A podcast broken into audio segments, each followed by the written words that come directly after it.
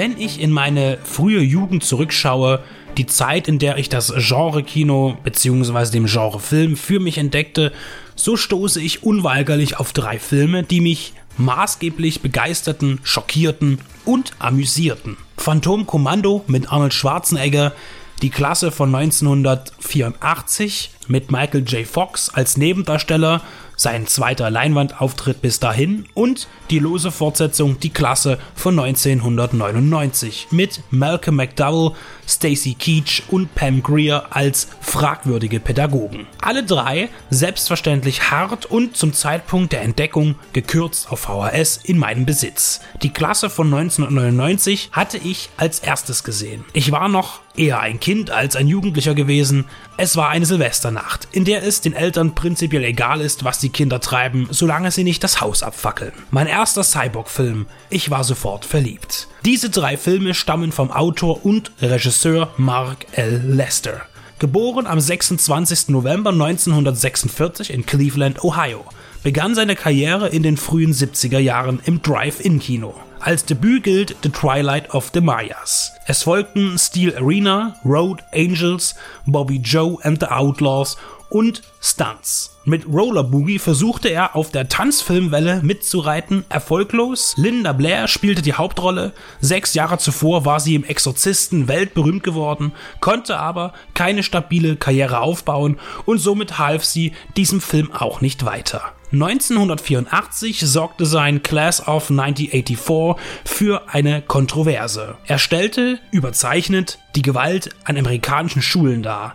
Auch das war kein Kassenschlager, aber man wurde auf ihn aufmerksam. Und so war sein nächstes Projekt gleich ein Major-Film. Die Stephen King-Adaption Der Feuerteufel. Er spielte seine Kosten im Kino ein und wurde dann in den Videotheken zu einem kleinen Hit. Nachdem ihr kreativer Ziehonkel Steven Spielberg das Drehbuch in Augenschein genommen hatte, gab er Drew Barrymore grünes Licht, die hier in ihrer ersten Hauptrolle zu sehen ist.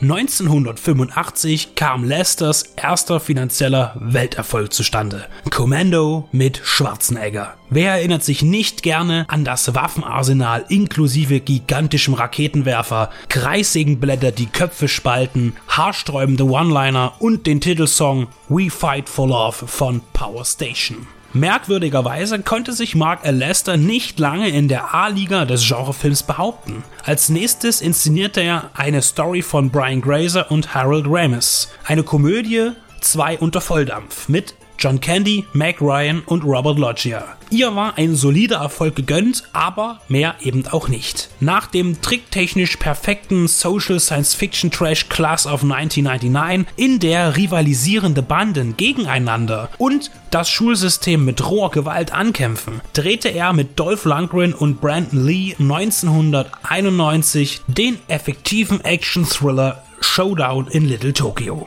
In den 90ern drehte er dann mehr mit B-Movie-Gesichtern. Eric Roberts, Michael Madsen, Mark Dacascos und Mario Van Peebles.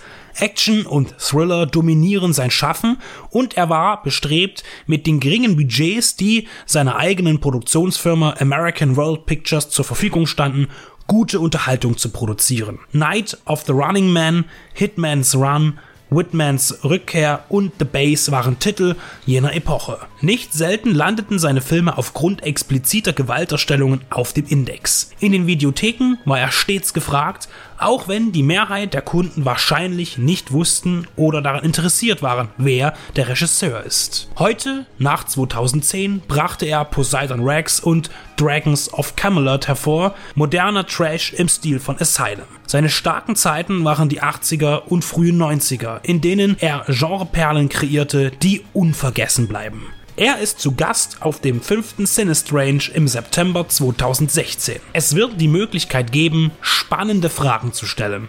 Zum Effektkino, als es noch kein CGI gab, zur Zusammenarbeit mit Arnold Schwarzenegger und Dolph Lundgren. Verpasst nicht einen der Meister des Actionfilms, Mark L. Lester. Kommt nach Braunschweig ins C1 zum Sinistrange Film Festival.